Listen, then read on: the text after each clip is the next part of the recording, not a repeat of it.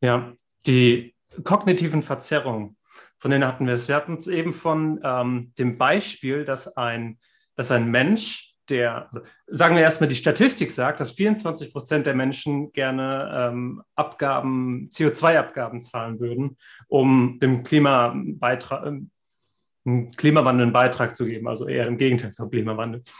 Und äh, dann wurde natürlich gemessen, okay, wir haben, wir haben die Möglichkeit, jedes Mal, wenn du einen Flug buchst, kannst du bei der, bei der Bezahlung kannst du angehen, da gibt es so ein kleines Kästchen und da kannst du ein Häkchen setzen und das Kästchen daneben steht, ich möchte gerne so und so viel Euro, zwei, drei Euro oder sowas sind das, glaube ich, meistens nicht so viel, ähm, für, den, für den Klimaschutz beitragen, CO2-Steuer, sowas in der Richtung ist das.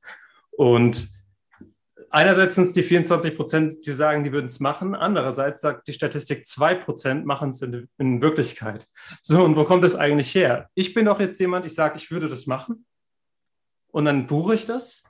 Und dann ist da dieses Kästchen und ich überlege mir das und lasse es sein. Was geht im Kopf vor? Der Behaviorist würde sagen, es ist scheißegal, was im Kopf vorgeht, es zählt nur, was passiert.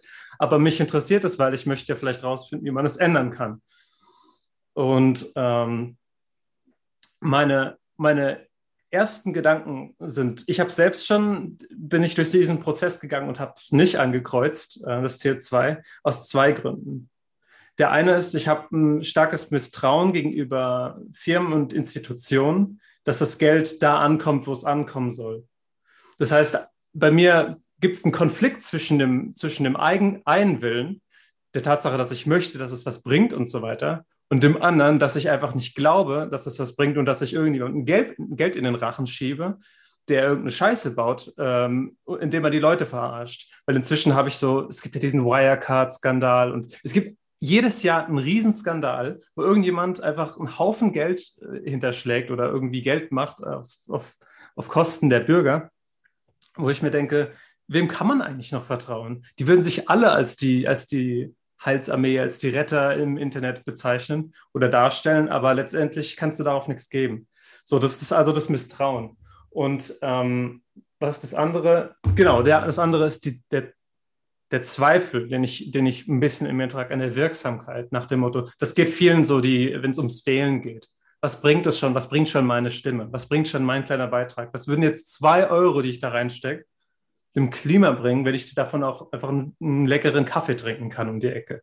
Natürlich wird auch genau andersrum argumentiert, von wegen, ähm, spar dir doch mal den Kaffee, den du um die Ecke kriegst und gib es ins Klima. Und auch das ist verständlich. Aber in dem Moment, wo ich die Wahl habe, klicke ich es an, ja oder nein,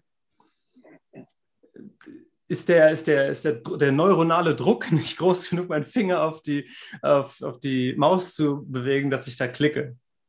Und ähm, klar, ich trage die Verantwortung dafür. Ich kann jetzt nicht sagen, das ist der neuronale Druck. Ich bin deterministisch und alles ist äh, in meiner Vergangenheit, die mich dazu bewegt hat, zu misstrauen und so weiter.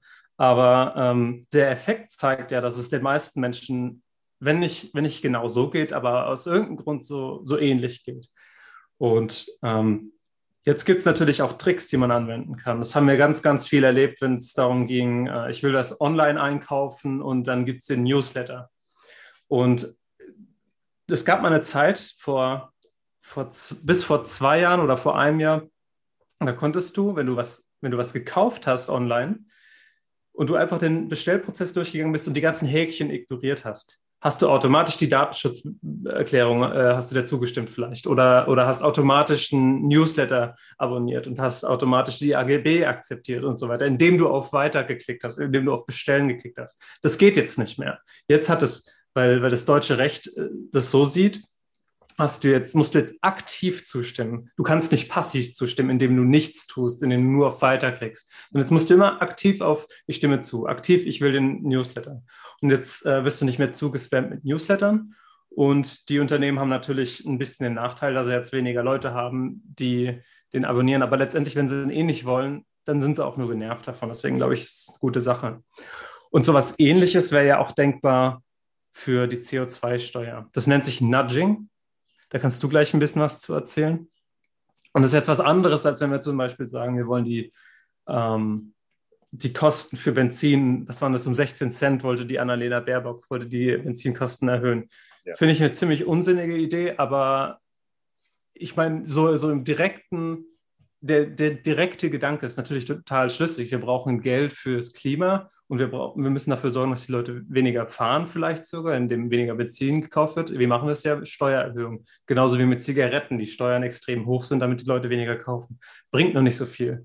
Ähm, aber das Nudging ist ein interessantes Thema, weil man da aus, aus der Erstellersicht, sagen wir, ich erstelle die Webseite, wo dieses Häkchen gemacht werden kann, oder ich erstelle die, ein Formblatt, wo man, wo man ähm, die Information so präsentiert, dass quasi, dass beide Seiten präsentiert werden, aber es eine Tendenz dazu gibt, dass ich mich entscheide hinterher, die eine, äh, die eine Wahl zu treffen, die, die demjenigen gut tut, der, die, der die Form, das, das Formblatt erstellt hat. Ja. Ja. ja. Nudging. Ja. Von wem ist das? Von Sun Sunstein und uh, Taylor. Ja. Also nicht der, der Entwickler der mathematischen Reihe, der, der, der Taylor-Reihe, sondern äh, Thaler mit TH und, äh, und Sunstein, die haben, die haben, glaube ich, vor zwei, zwei Jahren, drei Jahren haben die irgendeinen großen Preis abgeräumt. Ich bin nicht sicher, ob es der Nobelpreis ist für, für, äh, für äh, Behavioral Economy. Und äh, dahinter steckt wie du es gesagt hast, dahinter steckt immer die Möglichkeit, sich zwischen, es wird der Eindruck erweckt bei, bei, beim Nudging, dass man sich zwischen zwei Dingen entscheiden kann. Und äh, die Entscheidung wird allerdings durch Reflexe, ist die Entscheidung äh, vorherbestimmt. Und äh, du hast, du hast gerade so das Beispiel mit dem Formular habe ich irgendwann mal gelesen, aber äh, wieder vergessen. Äh, so die, die, Gesch die Geschichte in dem Buch ähm, äh, Nudging von, von, von diesen beiden Herren, Sunstein und Taylor, die fängt an mit, äh, mit einem Barbesuch äh, in der Einleitung des Buches äh, Nudging. Und der, der Wirt in der Kneipe hat dann Taylor offensichtlich erzählt, naja, das ist so ein Ärgernis, wenn die Leute abends oder nachts zu viel getrunken haben und dann pinkeln die auf der Herrentoilette, pinkeln die dann schon mal neben das Pissoir. Und das ist dann ärgerlich für den Putzmann, die Putzfrau und äh, ob man da denn etwas machen könne. Und äh, das war dann der Anstoß für die beiden, darüber nachzudenken. Und äh, die Lösung war eine Nudging-Lösung und ganz, ganz einfach eine Keramikfliege, eine schwarze Keramikfliege in dem, in dem Pissoir. Manchmal gibt es inzwischen auch Tore. Und äh, die Begründung dafür ist, also man kann natürlich weiter im nüchternen oder besoffenen Zustand neben das Pissoir pinkeln. Man kann aber auch reinpinkeln. Und die Entscheidung reinzupinkeln wird halt durch den Jagdinstinkt, das klingt jetzt wirklich fast lächerlich, also durch den Wunsch, eine, eine Fliege wegzupissen oder, oder in das Tor hineinzupinkeln, ähm, halt, halt gesteuert. Und äh, ja, das, das, das, ist generell, das ist generell Nudging.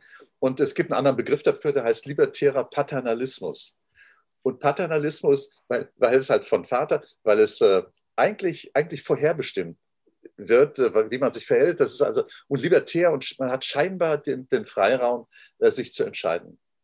Äh, kritisiert wird, wie eigentlich alles kritisiert wird, auch die Methode, dass sie manipulativ ist. Nudging-Teams wurde, soweit ich mich erinnern kann,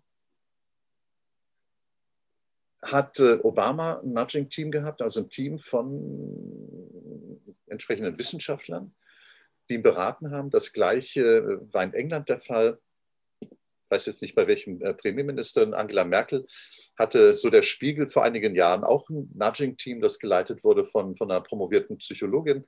Ja? Also es spielt schon eine Rolle. Das hat offen, ich würde mal behaupten, das Nudging-Team war nicht wirklich erfolgreich während der Corona-Pandemie.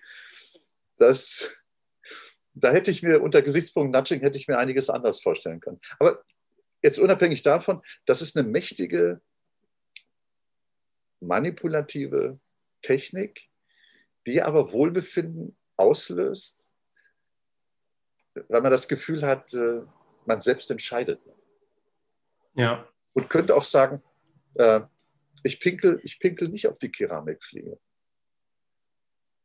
Und wenn es nur Pissoirs gibt, nur mit Keramikfliegen, würde ich sagen, ja, dann pinkel ich da überhaupt nicht. Oder ich gehe zur Toilette. Aber nochmal, äh, das ist der Ansatz. Wenn man so will, ich weiß nicht, sind das, das sind noch nicht mal konditionierte Reflexe, das sind einfach Reflexe, die, die in uns tief verankert sind und, mhm. und die, uns, äh, die uns dann steuern. Ja, das ist ja Zielen, Zielen und Treffen sind ja Kerne von dem, was uns als Menschen ausmacht. Wir können werfen, wir haben, das ist der Jagdinstinkt, das ist schon gar nicht so, gar nicht so weit hergeholt, dass der Jagdinstinkt dafür sorgt, dass wir, dass wir, was diese Fliege angeht im Pissoir, dass wir da auf unsere, auf unsere Grundinstinkt ist das nicht unbedingt, aber unsere, äh, es ist so ein kleines Spiel, was wir automatisch spielen wollen. Genauso wie wir als Kinder Steine werfen auf ein Ziel und wie wir als Kinder einen Stock äh, aufheben und irgend, irgendwie wo drauf rumhauen, um zu sehen, was passiert und sowas. Und mit sowas kann man arbeiten beim Nudging. Die Frage ist natürlich ein bisschen, wo, wo hört das, wo hört die Manipulation oder wo fängt die Manipulation an und hört die freie Entscheidung aus, äh, auf? Du kannst ja sagen, ähm, wenn ich, wenn ich dich dazu zwinge, was zu machen, dann ist es eine Manipulation. Oder dann ist, nein, das ist schon keine Manipulation mehr. Wenn ich dich dazu bringe, was zu machen und du keine Wahl mehr. Bitte? Ja, bitte. Wenn ich dich dazu bringe, was zu machen und du keine Wahl hast, aber du es nicht so richtig mitkriegst, dass ich dich dazu zwinge, in gewisser Weise, dann ist es eine, eine sehr deutliche Manipulation. Ja. Und alles dazwischen ist natürlich irgendwo fragwürdig, weil sobald du was auf, einer, auf einem Bevölkerungslevel machst, kannst du davon ausgehen, dass dein Nudging was bewirkt. Sagen wir, 20 Prozent der Menschen haben den, den ausreichend starken Willen und die ausreichende Zeit und so weiter, sich bei dem Entscheidungsprozess vom Nudging, sagen wir, eine Form anklicken oder die Fliege nicht anpingeln oder so, denn haben die Zeit, sich darüber Gedanken zu machen und aktiv zu sagen, nee, ich würde das gern anders machen. Der Rest will einfach nur, dass es dass es durchgeht, weil das eigentlich nur ein Hindernis darstellt für ihr eigentliches Ziel, der Bestellprozess zum Beispiel. Das heißt, du hast eigentlich, denkst du, okay, ich habe ein ganz, ganz klares Ziel. Ich will auf die Webseite einen Flug buchen. Und im Prinzip müsste ich nur einen Flug auswählen, auf Bestellen klicken, vielleicht noch meine, meine äh, Zahlungsdaten eingeben. Und dann kommen immer so Mikrohindernisse. Und diese Mikrohindernisse können sein, dass die Seite nicht lädt, dass du deine Kreditkarte nicht findest, mit der du bezahlen willst. Und all das sorgt dafür, dass du erstens kurz genervt bist, sofort. Zweitens, dass Dopamin ausgeschüttet wird, damit du wieder, damit du am Ziel, am, am zum Ziel gelangen bleibst, sozusagen. Und ähm, in dem Fall wird ausgenutzt, dass man, dass man das schnell hinter sich bringen will, dass man das Hindernis umgehen will. Wenn ich von A nach B gehe und es steht was dazwischen, will ich nämlich natürlich den kürzesten Weg drumherum. Ähm, und wenn das, wenn das Hindernis quasi mehr nach rechts ausgelenkt ist, dann gehe ich links vorbei. Und dann ist aber links irgendwie nochmal extra verkauft. Das ist, siehst du auch in Supermärkten. Da sind die Süßigkeiten am Ende beim, ja. ähm, ähm, bei, der, bei der Kasse und du wirst in einer schwächsten Lage, wo du schon am meisten Hunger aufgebaut hast, weil du so lange zum Einkaufen gebraucht hast, wirst du erwischt und dann, ja, komm, das äh, Snickers, KitKat, das Eis nehme ich noch mit. Ähm, und wenn, du, wenn man das auf einer, auf einer Bevölkerungsebene macht, dann kann man davon ausgehen, dass es seine Effekte nach sich zieht. Und letztendlich, wenn einem wichtig ist, dass man nicht manipuliert wird, dann kann man sich auch immer dagegen entscheiden. Wenn man nicht darauf achtet, ob man manipuliert wird, das ist dann so eine Frage nach, sind die Menschen eigentlich helle genug, so weit zu denken? Sind die Menschen, ähm, sind die Le Leute dazu in der Lage zu reflektieren, dass sie hier manipuliert werden? ist es überhaupt ein wichtiges Entscheidungskriterium. Aber jetzt bin ich stark in Richtung Moral abgedriftet. Ähm, ich weiß nicht, ob Moral hier eine Rolle spielen soll bei unserem Podcast. Wie siehst du das? Ja, ich würde, ich würde, ja, das, das macht unseren Podcast, äh, unseren heutigen Podcast komplizierter. Ich würde, wenn wir mal ganz verwegen und gut drauf sind, dann würde ich es als eigenständiges Thema nehmen. Ja. Und heute würde ich mich nur kümmern oder würde ich nur gerne zum Thema, äh, die, die, die ganz, ganz große Überschrift über unseren letzten 30 äh, Podcasts oder was auch immer, ist immer, wie geht man mit Krisen um? Mhm. Vorbeugend in der Situation, in der man in einer Krise ist. Ja. Und, äh, und das Thema Nudging würde ich dann, würde ich dann verstehen als ein Instrument, um Krisen erfolgreich zu bewältigen. Und es ist nur die Frage, wie. Will man das manipulativ machen? Und äh, wie du es gesagt hast, halt, dass die Leute, die Beteiligten von der Krise, halt eine bestimmte Meinung haben, aber plötzlich feststellen, äh, sie machen was anders. Also beim Einkaufen, ich will bestimmte Dinge einkaufen und in meinem Einkaufskorb sind alle möglichen anderen Dinge, nur nicht die, die ich einkaufen wollte. Also, also Manipulation heißt immer, ich will was und ich mache was anderes.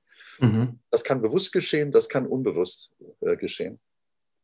Und äh, unser, unser, unser Interesse ist ja, wenn man, wenn man etwas erkennt, gerade in der Krisenzeit, meinetwegen vor einem Jahr oder aktuell, jetzt ist wieder von, von der nächsten äh, gefährlichen Variante die Rede. Also man erkennt oder man hört, das ist gefährlich. Aber in der Alltagssituation nimmt man halt viele Dinge wahr, die für das Gegenteil sprechen. Äh, die Kneipen werden geöffnet, die Leute sitzen draußen und die Sonne ja. scheint und wir sind gut drauf.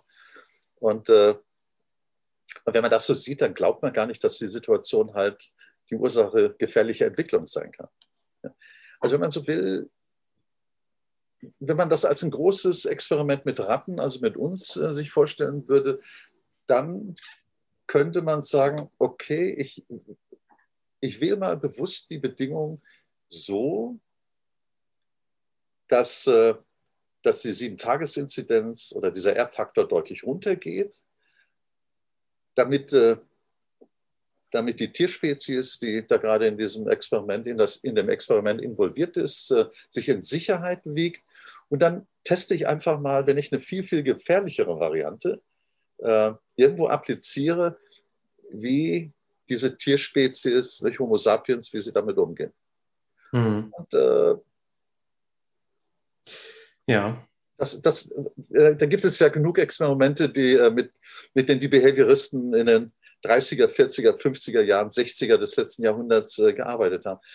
Aber die Frage ist dann, viele Menschen wissen, wissen um diese, um solche Experimente oder sowas ähnliches, irgendwelche wissenschaftlichen Sendungen äh, gibt es. Und, und ich bin sicher, die meisten wissen, dass es Manipulation gibt, aber trotzdem hält sie dann irgendwas davon ab.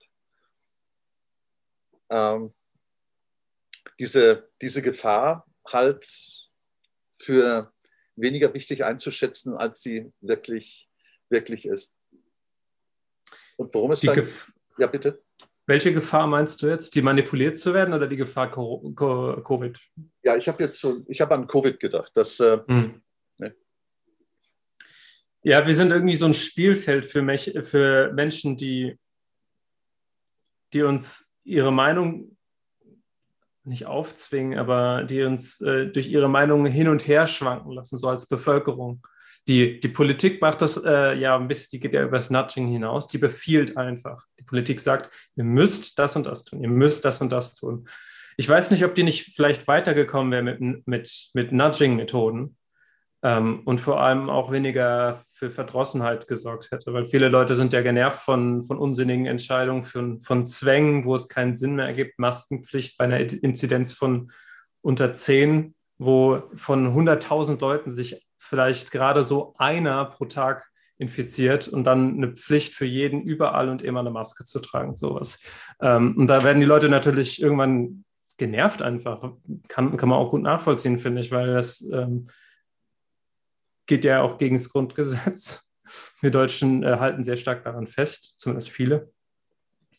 Ja das ist doch eigentlich ein, äh, ein, gutes Thema für Change Management oder das Change Management ist ein, äh, ist ein wichtiger Teil, um mit solchen Methoden zu arbeiten. Wenn ich, wenn ich jetzt davon rede, dass wir in Unternehmen entweder in eine Krise stecken, ja. es könnte auch eine langfristige, es könnte ja nicht so eine Riesenkatastrophe innerhalb von einer Woche sein, sondern es könnte auch eine langfristige Krise sein. Eine Orientierungskrise, eine Produktivitätskrise, irgendwas. Mhm. Ähm, und dann müssen wir Veränderungen reinbringen. Die erste Frage ist natürlich, was wollen wir verändern? Da brauchen wir Strategieberater und so weiter oder müssen uns eine neue Strategie überlegen. Das andere ist, wie kriegen wir das hin? Wie können wir die Digitalisierung umsetzen? Wie können wir ähm, dafür sorgen, dass das, das und das neue System akzeptiert wird? Und dann haben wir Change Manager. Und hier ist auch Nudging eigentlich ein wichtiger Punkt oder der Umgang mit kognitiven Verzerrungen, wie die kognitive Dissonanz zum Beispiel. Die, die Dissonanz tritt auf, wenn du, wenn du zwei, wenn du einen Konflikt hast zwischen zwei Punkten deines Wertesystems ähm, und du dich für eins quasi entscheiden musst, weil du keine andere Wahl hast. Und ähm, egal für was du dich entscheidest, am Ende betrügst du einen Teil von dir und deswegen ignorierst du den Teil, weil du es sonst nicht damit umgehen kannst. Das heißt, man, man strebt so ein bisschen nach, nach so einer persönlichen Kohärenz im Handeln, äh, die man dann aber, zu der man, aus der man dann rausgezwungen wird. Und dann kommt auch ein bisschen Verdrossenheit mit der eigenen Firma, so von wegen, ja, die zwingt mich äh, zwischen Cholera und Pest. Ich muss das oder das machen. Ich muss das neue System äh, nehmen, was ich, was ich für blöd halte und was mich extrem viel Zeit kostet. Und ich bin ja eh schon 60 Jahre alt und habe nicht mehr lange. Es lohnt sich überhaupt nicht mehr für mich. Oder ich muss halt gehen äh, die beiden Wahlen habe ich, was soll das hier eigentlich? Es ergibt für mich persönlich keinen Sinn. Für alle anderen ja, okay, aber für mich ist es doof. Und dann brauche ich einen, einen guten Change Manager. Kannst du vielleicht aus der ähm, Change Management Kiste äh, Toolbox erzählen, was, was da so angewandt wird? Ja. Ähm. Ja, also Change, Change, du hast gesagt, Change heißt einfach, ich will etwas ändern, ich will ich will Abläufe innerhalb eines Unternehmens ändern. Ich will aber auch Abläufe innerhalb eines Staates ändern. Mhm. Ähm, das ist ein Ansatz, der stammt aus der zweiten Hälfte der 80er Jahre des letzten Jahrhunderts. Inzwischen heißt Change Transformation und meint aber das Gleiche. Ähm, ich will halt irgendwas grundlegender ändern. Und äh, das Interessante ist, jahrzehntelang waren Change-Ansätze in Unternehmen relativ er erfolglos. Äh, Erfolg hat man gemessen in der Steigerung der, der Wertschöpfung. Und zwei Drittel aller Change-Projekte, das sind dann viel, vielstellige Milliardenbeträge, die Unternehmen investiert haben. Zwei Drittel aller Change-Projekte waren unter dem Gesichtspunkt Steigerung von Wertschöpfung waren Flops. Und der Grund war der, dass man Change-Projekte lange Zeit und heute auch noch betrachtet unter technischen Gesichtspunkten. Technische Gesichtspunkte sind, äh, ich schaue mir Abläufe an, ich schaue mir mhm. Prozesse an. Bei Corona würde ich sagen, äh, die Effizienz bürokratischer Entscheidungsprozesse und so weiter. Und relativ spät hat man festgestellt, dass neben diesem technischen Verständnis der Optimierung von Change etwas dazugehört, was, was sagen wir so prozentual wichtiger ist als, äh, als die Technik. Das sind die Menschen. Also wenn man, wenn man die Erfolgsgeschichte sich als Kuchen vorstellt, dann, wenn ich so in Seminaren bei mir immer frage, dann sage ich, okay, wenn ihr an Projekte denkt oder Change denkt und ihr müsst 100 Prozent verteilen auf Menschen als Erfolgsfaktor oder auf, auf technische Dinge, wie würdet ihr die verteilen? Und äh, die ganz, ganz schnelle Antwort ist immer Technik weniger. Und dann frage ich nach, ja, wie viel weniger? Ja, vielleicht 40 Prozent der Volksgeschichte. Und die restlichen, ja, 60, 70 Prozent haben mit Menschen zu tun. So, jetzt geht mhm. es darum, wenn ich dann einen Change mache, meinetwegen, wenn ich, wenn ich professionell, sagen wir, erfolgreich Krisen managen will, dann muss ich, sollte ich Menschen intensiv einbeziehen. Und jetzt kann ich mich mit all diesen behavioristischen Modellen beschäftigen und, äh, und dann versuchen, so eine Art super Werkzeugkasten zusammenzustellen. Äh, Werkzeuge zu, was hast du gesagt, kognitiver Dissonanz und was es alles noch gibt. Mhm. Das ist dann im Grunde so, als ob man sagt, wir brauchen zu unterschiedlichen Zeiten in einer, in einer Transformations- oder Change-Situation brauchen wir verschiedene Instrumente. Im Grunde müsste man dann viele, viele Instrumente wie so, wie so Bälle in der Luft halten bei einer Jonglage. Also man muss zu einem bestimmten Zeitpunkt muss man drei, vier äh, Werkzeuge in die Luft, äh, in der Luft, in die Luft werfen, man muss sie auffangen. Dann muss man neue Werkzeuge, die man, von denen man überzeugt ist, dass man die gerade braucht, muss man in die Jonglage äh, mit einbeziehen und so weiter. Ähm, das kann man machen. Der Ansatz ist von vornherein zum Scheitern verurteilt. Aus, okay. aus meiner Sicht. Was ich spannend finde. Wieso ist der zum Scheitern verurteilt? Ähm, weil weil der Ansatz sehr, sehr komplex ist. Und mein, mein Eindruck ist, je komplexer, also es geht, geht darum, wenn man so schwierige, komplexe Situationen, Krisensituationen, wenn man die erfolgreich managen will, dann muss man Komplexität reduzieren.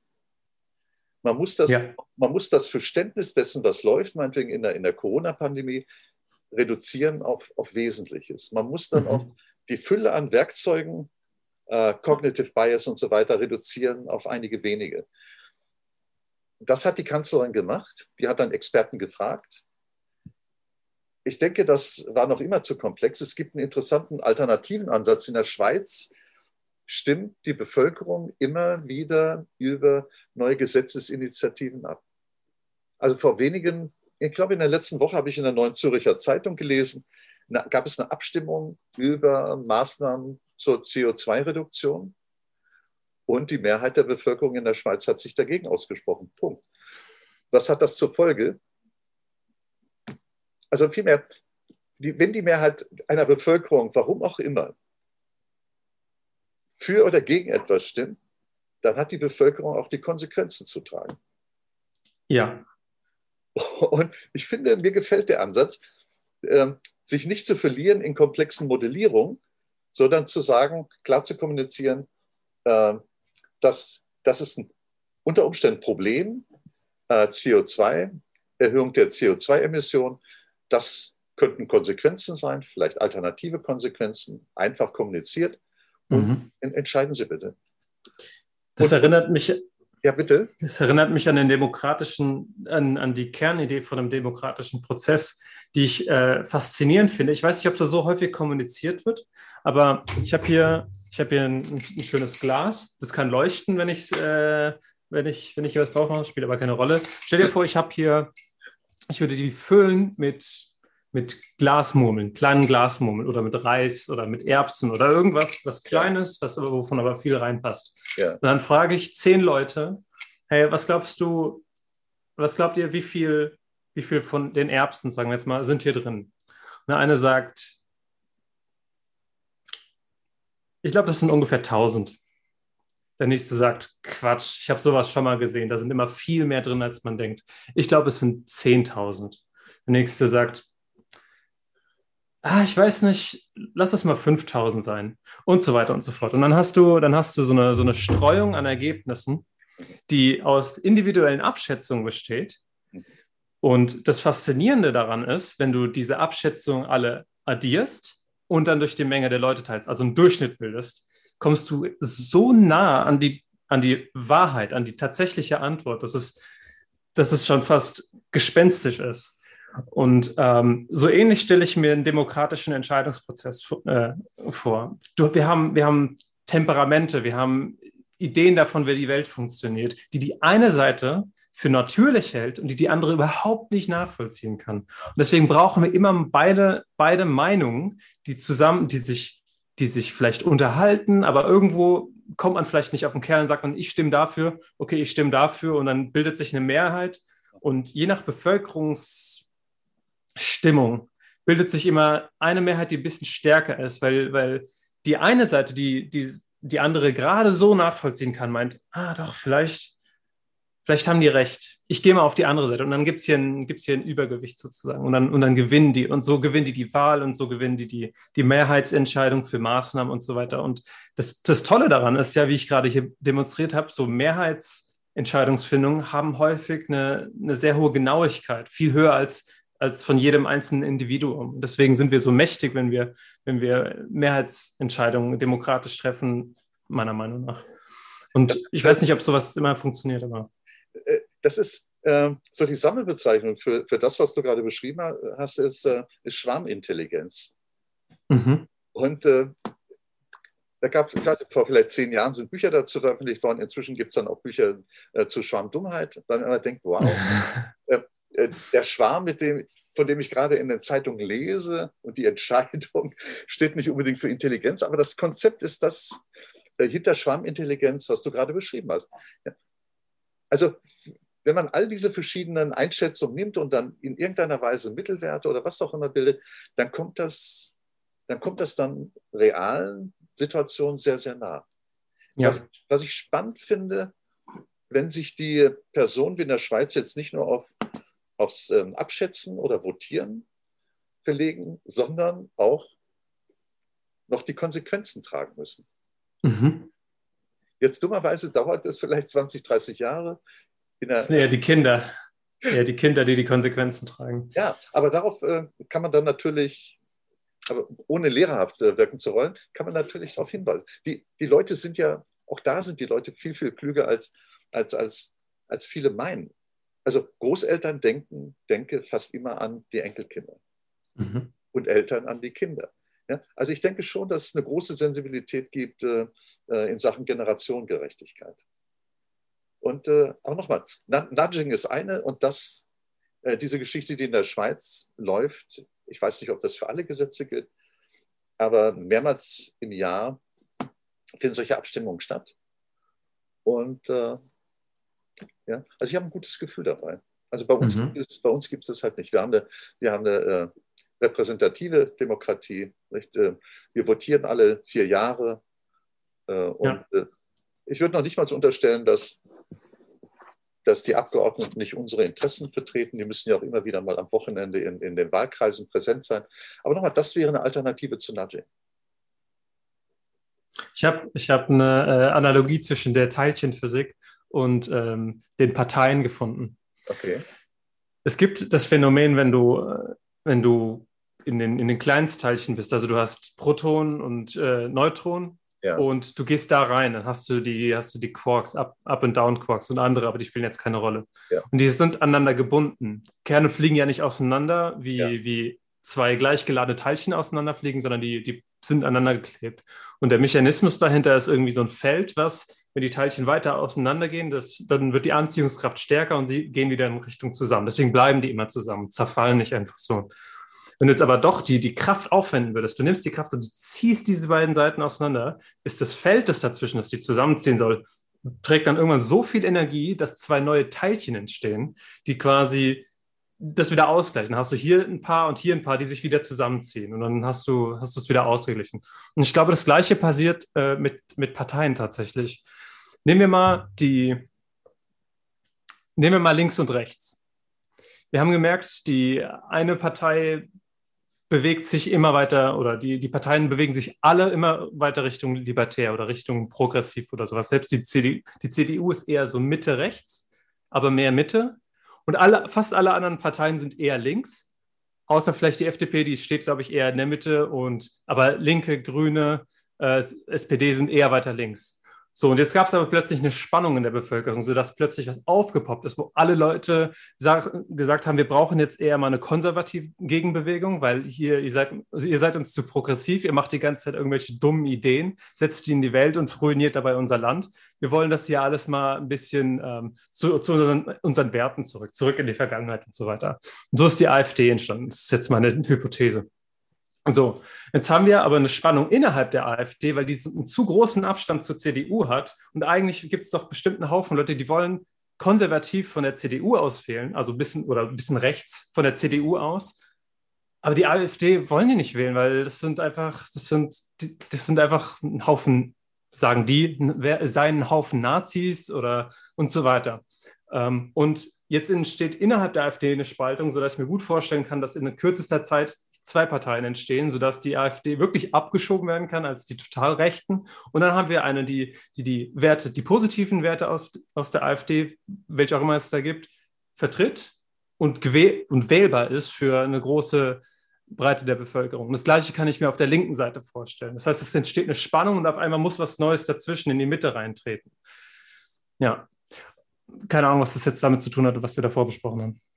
Ich finde das so extrem spannend. Äh, sagen wir, auf, auf die Idee wäre ich nie gekommen, weil, weil, weil in mir so als, als Physiker so eine, so eine feste Barriere im Gehirn installiert ist, die sagt, die, die makroskopische Welt, die Welt der großen Dinge der Parteien, für die gelten ganz andere Gesetze als äh, in der mikroskopischen Welt die Welt, die Welt der ganz, ganz kleinen Teilchen. Aber du bist da mit einer großen, ich finde, positiven Unbeschwertheit rangegangen und das hast, äh, hast du das als Analogieschluss äh, hm. angenommen. Ja, die Polarität mit. Nee, erzähl du, ich mach wieder Fass auf sonst. Nee, mach ruhig Polarität weiter. Also. Was mir, was mir auch auffällt, ist, dass gerade, was habe ich eben, die konservativ versus äh, progressiv. Das sind ja so zwei, das sind ja so zwei in uns grundangelegte Temperamente, die aus Persönlichkeitseigenschaften entstehen. Also wenn wir die Big Five nehmen, das sind die fünf Persönlichkeitseigenschaften, die statistisch am besten validiert sind für Menschen. Die scheinen sehr, sehr real zu sein, sehr tief in uns angelegt zu sein. Und jetzt könnte man sagen, okay, warum, warum Politik? Ist bestimmt nicht in unserem Organismus die Politik tief angelegt. Was stattdessen tief, die Politik entspringt eher unserer Persönlichkeit. Das müsste man so rum betrachten. Was in uns tief angelegt ist, ist, der, ist das Gefühl von Progressivität, von Neuem, von neuen Ideen, von, von, der, von Exzellenz in, in, nach draußen die Welt tragen, aus uns, aus uns entstehend, aus unseren Ideen entstehend und dem Gefühl von Sicherheit und den alten Werten und äh, Stabilität. Das sind, zwei, das sind zwei Gegenpole und die manifestieren sich auch in der Politik und die manifestieren sich genauso in Unternehmen und sind genauso wichtig, glaube ich, bei Change Management oder Transformationsmanagement äh, mit zu beachten, dass es solche Leute und solche Leute gibt und dass die bei sich, bei, bei, ihrer, bei ihrem Temperament abgeholt werden müssen, damit es gut funktioniert. Die meisten, die meisten kreativen Ideen sind falsch und haben katastrophale Folgen. Sagen wir, ich will eine neue Sozi äh, soziale, neuen sozialen Mechanismus einführen, politischen Mechanismus, der dafür sorgt, dass, weiß nicht, dass dir das eine breitere Mittelschicht gibt, sagen wir mal. Das heißt, wir wollen Steuern ähm, von den Reichsten nehmen und wieder äh, und, das, und das Spielfeld wieder flachen. Weniger Arme, große Mittelschicht, ein paar Reiche. So. Das ist, das ist wie Deutschland, glaube ich, viel fährt. Ähm, und da gibt es aber, da gibt Ideen. Wie, wie setzen wir das um? Ja, wir müssen einfach die Reichen steil machen. Das ist so die, so die große Idee. Ähm, ob die funktioniert, wissen wir nicht wirklich oder also ich weiß nicht, ob es funktioniert, aber es ist eine Idee, die man umsetzen kann. Eine andere Idee ist zu sagen, jeder Mensch kriegt das gleiche Geld, egal was er macht. Da werden wir langsam so ein sehr, sehr ultra-progressives äh, Richtung äh, linksextreme Kommunist, kommunistische Idee. Ähm, auch die ist eine kreative Idee, die, auf die ist irgendjemand gekommen, eventuell Marx oder wer auch immer vor ihm. Und ähm, klar, lässt sich auch mal ausprobieren. Das Problem ist, wie, wie ich schon gesagt habe, die meisten kreativen Ideen sind falsch oder haben katastrophale Folgen. Und das haben wir gesehen in, äh, in den extremen Auswirkungen, die wir sowohl im, in Deutschland 1933 bis 1945 hatten oder was auch immer davor war, ja. äh, oder aber auch in den Sowjetstaaten oder in ganz vielen anderen Staaten, in denen jetzt äh, sehr, sehr starker, sehr extremer Sozialismus oder, oder Kommunismus passiert. Die andere Seite der Medaille, nee, erzähl mal. Äh, mir, mir, fällt, mir fällt da ganz kurz zur Unterbrechung, mir fällt da ein cooler Satz ein, den ich vor einiger Zeit gehört habe, und zwar, äh, der Versuch, das Paradies auf Erden zu erschaffen, endete stets in der Hölle. Ja. Ja. Das ist der Utopie-Gedanke, der fast immer schief läuft. Wenn du dir eine perfekte Welt ausmalst und glaubst, du weißt, wie du hinkommst, kannst du damit rechnen, dass du Blut vergießen lässt. Ja, ja, ja, ja. ja.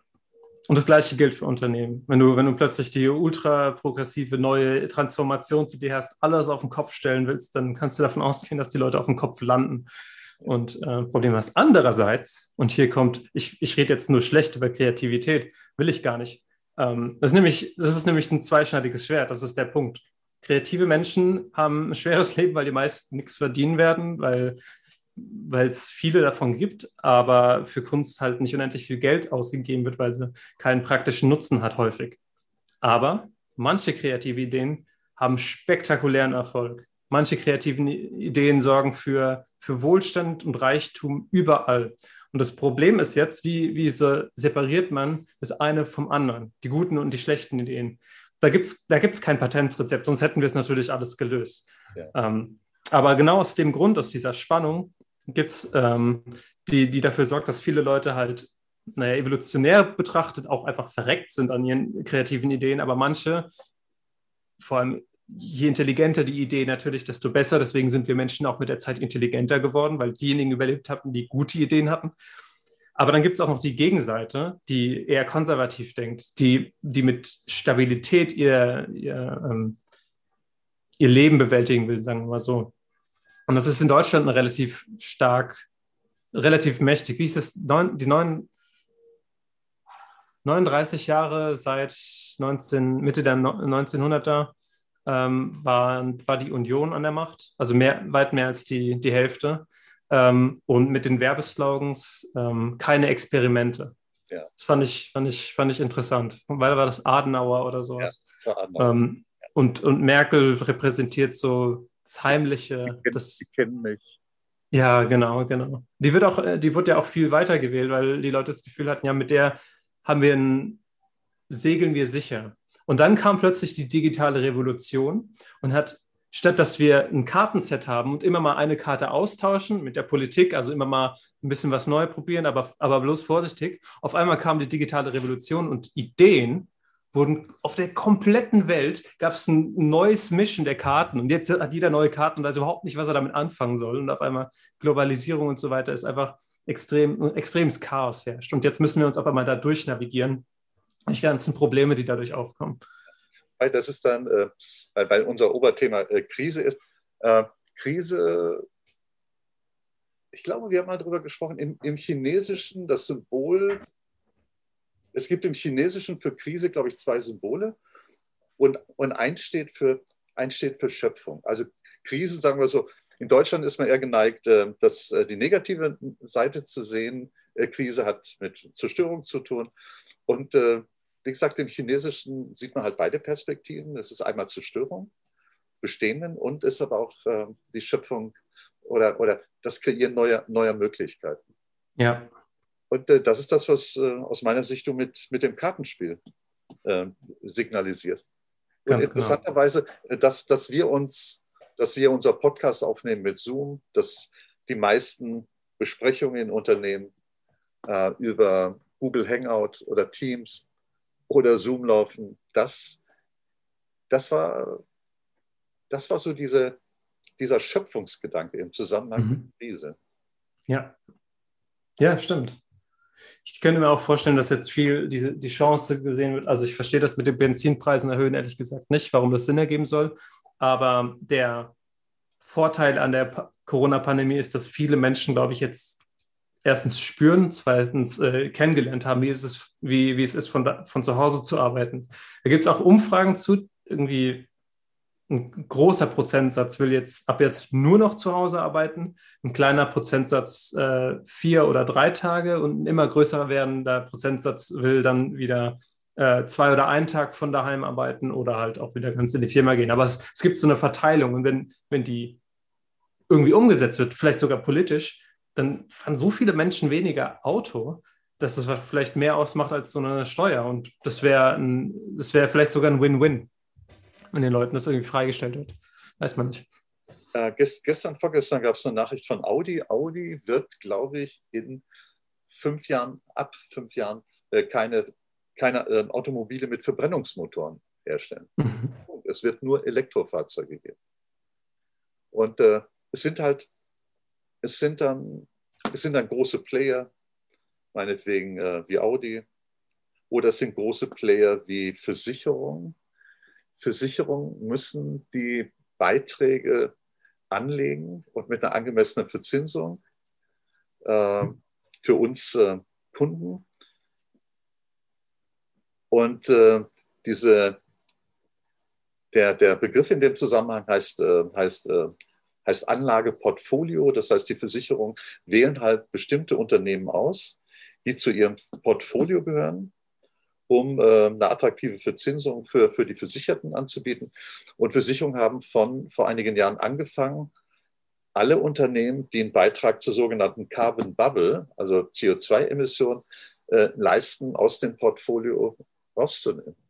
Mhm. Und, das, und äh, das heißt, da wird Big Player, die Versicherung, wählen aus. Die Börse, wenn man so will, nicht wirklich, aber die bestraft nicht. Aber die Konsequenz ist, dass dann die Kapitalisierung der Unternehmen, die aus dem Anlageportfolio rausgeflogen sind, die Kapitalisierung an der Börse geht halt runter die Unternehmen werden weniger attraktiv und, äh, und so weiter und so fort. Also es gibt dann wirklich große, große, ich finde es okay, wenn einer sagt, äh, ich kaufe jetzt keine PET-Flaschen mehr und äh, einen unmittelbaren Beitrag wird es nicht leisten, aber wenn halt so bestimmte, bestimmte Stimmung oder Entscheidungen aus der Sicht großer Konzerne, Versicherungen so mächtig werden, dass sie Einfluss haben auf ihr Anlageverhalten, dann wird sich was ändern.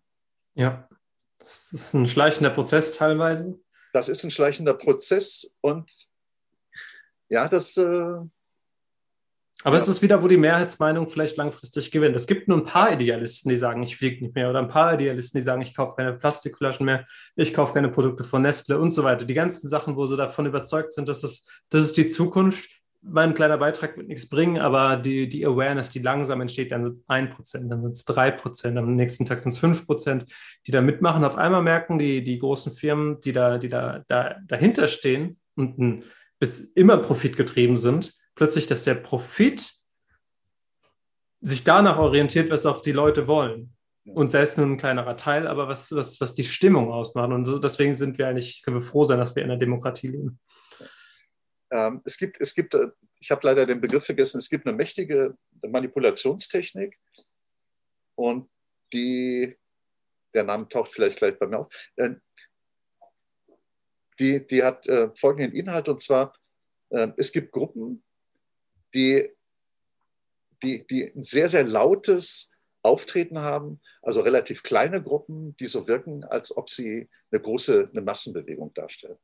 Ja. Das ist auch eine Kunst. Also, äh, und und mhm. verstärkt halt durch, durch die Medien. Ja. Also das gilt für die, das gilt für die Querdenker, das gilt äh, Friday for Future. Also wenn man, wenn man halt auf der Klaviatur der Medien spielen kann und äh, Social Media spielen kann, um den Eindruck zu erwecken, es ist eine mächtige und sehr einflussreiche Bewegung, dann können durchaus gemessen an der Gesamtbevölkerung von über 80 Millionen in Deutschland, können es relativ wenige sein, einige Zehntausend. Selbst 100.000 wären halt ein Achthundertstel. Das ist im niedrigen Promillebereich bezogen auf die gesamte Bevölkerung. Also mhm. bei, diesen, bei diesem Spiel Manipulation spielen die Medien eine ganz, ganz wichtige Rolle. Die Interessen der Medien, aber, aber auch diejenigen, die die Medien instrumentalisieren. Mhm. Und bei, bei Fridays for Future, die Kids äh, von, ich weiß nicht, 14 bis 22, das sind dann schon keine Kids mehr, äh, die, die haben es halt verstanden, die haben es halt verstanden, Politiker, ich weiß gar nicht, ob die Politiker vor sich hergetrieben haben, aber die Thunberg hat halt vor den Vereinten Nationen mit, mit, mit, mit so rotem Gesicht äh, gesagt, how, how, dare you, wie könnt ihr es wagen? Ja? Und äh, die haben dann halt äh, so, eine, so eine Galionsfigur gehabt, die großes Interesse, junge Frauen in den letzten Jahren, junge Frauen, selbstbewusste Frauen wecken großes Interesse bei Medien, weil sie mhm. sicher sind, äh, die Reichweite, die Clickrates und so weiter werden, werden gesteuert. Also es, was ich sagen will, äh, Gruppen, die laut erscheinen, sind nicht unbedingt groß.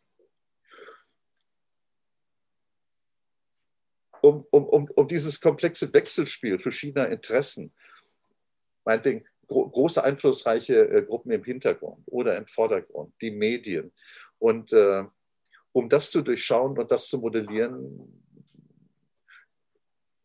bin ich doch immer davon überzeugt, äh, Komplexitätsreduktion oder halt Schweizer Modell, dass man sagt, ja, also ich würde die Leute entscheiden lassen innerhalb des Rahmens, Rahmens unseres Grundgesetzes. Und wenn dann, wenn man so will, um noch äh, Bezug zum aktuellen, zur Europameisterschaft herzustellen, wenn dann halt so klassisch eine Hälfte der Mannschaft verteidigt, die andere stürmt. Ist okay. Mhm. Damit wird man vermutlich kein Europameister. Wenn alle stürmen und alle verteidigen, auch die, die Stürmer zurück in die Verteidigung müssen, äh, ist mein Eindruck, so machen das äh, tolle Mannschaften wie die französische und die italienische. Und äh, dann kann man eher gewinnen. Und mit dem Stil aus 2000, Fußballstil aus 2014 wird man in 21 äh, sehr wahrscheinlich kein Europameister. So ist es. Ja, was wir heute gemacht haben, war nach vier Wochen Pause, mhm. haben wir uns einfach mal so eingeplaudert, oder? So in der Art. Ja, und verschiedene Themen, spannende Themen angesprochen. Ja. Das heißt, äh, Das, unsere Freunde und Freundinnen, die uns zuhören, heute mal keine Literatur. Und äh, ich kann mir vorstellen, oder äh, Robin, ich bin sicher, dass wir jetzt äh, jede Woche wieder äh, Clips, äh, Podcasts erstellen. Heute wäre das der 35. ja, schon. Wow. Das ist eine, ist eine stolze, stolze Anzahl. Na dann. Und das bei dieser furchtbaren Hitze. Ne? Boah, ja, ich, ich gehe hier gerade richtig ein. Ich bin in so einem ganz kleinen Raum. Natürlich nicht klim- klimatisiert. Fenster auf oder zu. In beiden Fällen wird es wärmer. Ja, ja, ja. Ich fange schon an zu schwitzen. Ich glaube, man sieht es auch langsam. Nein, du als, als Kampfsportler und Artist äh, mit, mit einem Ruhepuls wahrscheinlich von äh, 32 bis 34. Oder? Übertreibst du. Oder du bist unter 40. Stimmt. Ja. Ja, Hartwig, hat mir sehr viel Spaß gemacht wieder. Ja. Gerne nächste Woche wieder. Du hast, glaube ich, schon ein Thema vorgeschlagen in WhatsApp. Ich weiß gerade nicht mehr, was es war. Ähm, können wir gerne, können wir gerne aufgreifen. Ich kann, ich kann mal ganz kurz, ganz, ganz kurz einfach mal nachgucken. Wo habe ich den Robin? Da ist er. Ah, äh, Vorschlag Shitstorm. Mhm. Krass. Ja. Äh, ich ich, äh, ich habe ich hab von, von einer St- Studentengruppe bei mir, äh, die haben eine, die haben, ähm, eine Präsentation, 45 Minuten Präsentation, äh, mir geschickt zum Thema Shitstorm VW. Und äh, Mhm. aber da erzähle ich dir jetzt nicht mehr, ich schicke dir den zu. Ja. Und äh, ja, worum geht es dann? Also, was ich mir vorstellen kann, dass wir darüber sprechen, wie kann man einen Shitstorm gezielt auslösen, Mhm. um Massenbewegungen zu initiieren? Wie kann man Shitstorm auslösen, um Existenzen zu vernichten?